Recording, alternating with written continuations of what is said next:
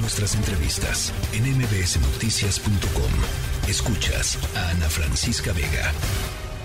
Vamos a organizarnos bien, porque es una fiesta. Y claro que hay, como en toda fiesta, aguafiestas, ¿no? pero pues no pueden detener un festejo que tiene que ver con la transformación de México.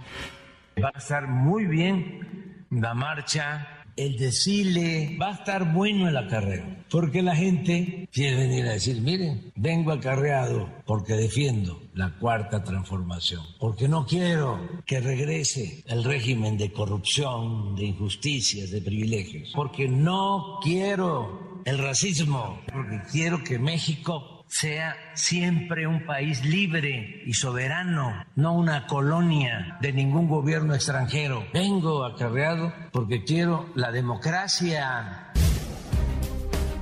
Bueno, la marcha va a arrancar a las 9 de la mañana y a esa misma hora activistas van a regresar a la glorieta de las y los desaparecidos aquí en la Ciudad de México, la ex glorieta de la, de la Palma.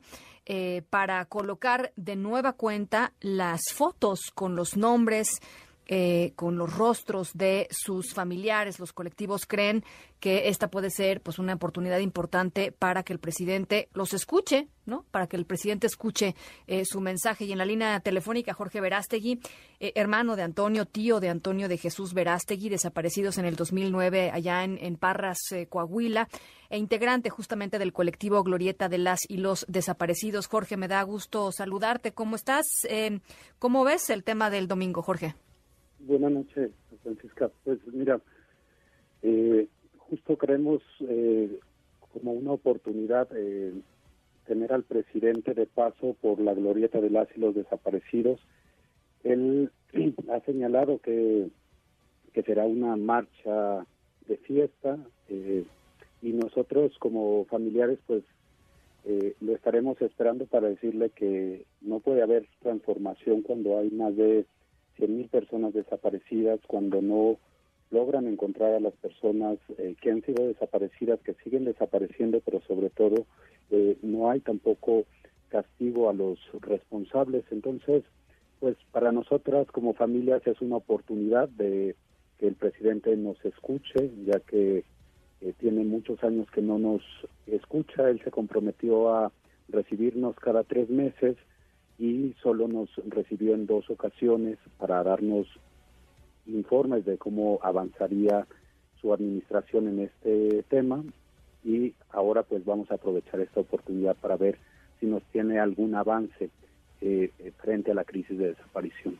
El, el, presidente o quizá eh, gente que, que, viene con él, seguramente será una marcha eh, verdaderamente multitudinaria, Jorge, podría eh, acusarlos, podría tacharlos de provocadores. ¿Qué, ¿Qué, responder frente a esto?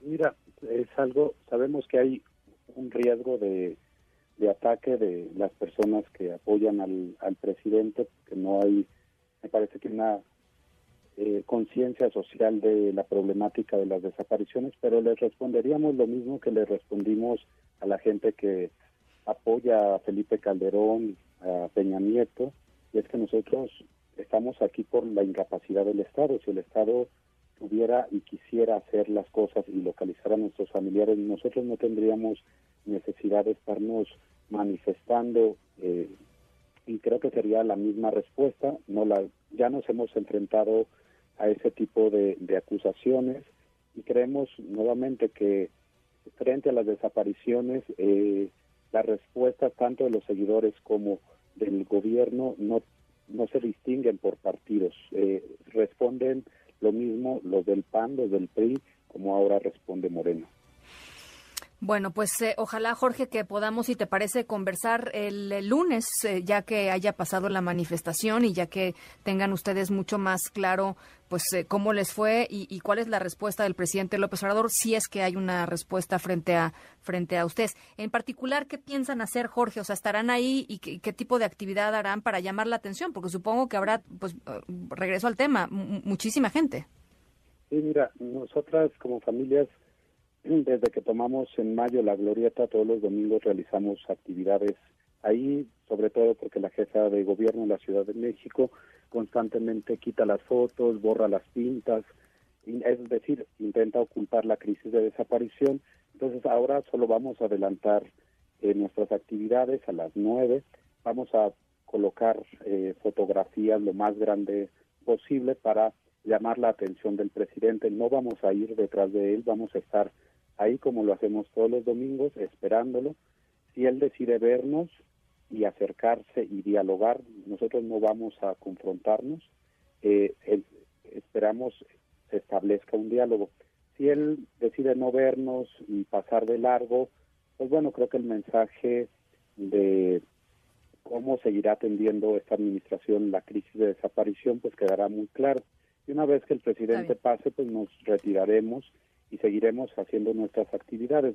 No porque el presidente no nos vea ni nos hable, no quiere decir que dejaremos de seguir buscando a nuestros familiares, lo vamos a seguir haciendo como venimos haciéndolo desde hace pues más de en mi caso, 13 años. Por supuesto, por supuesto. Pues Jorge, te, agradezco muchísimo eh, estos minutos y estamos en, comunicación. Jorge Verástegui, eh, integrante del colectivo Glorieta de las y los Desaparecidos. Gracias, Jorge. Gracias a ti, La tercera de MBS Noticias.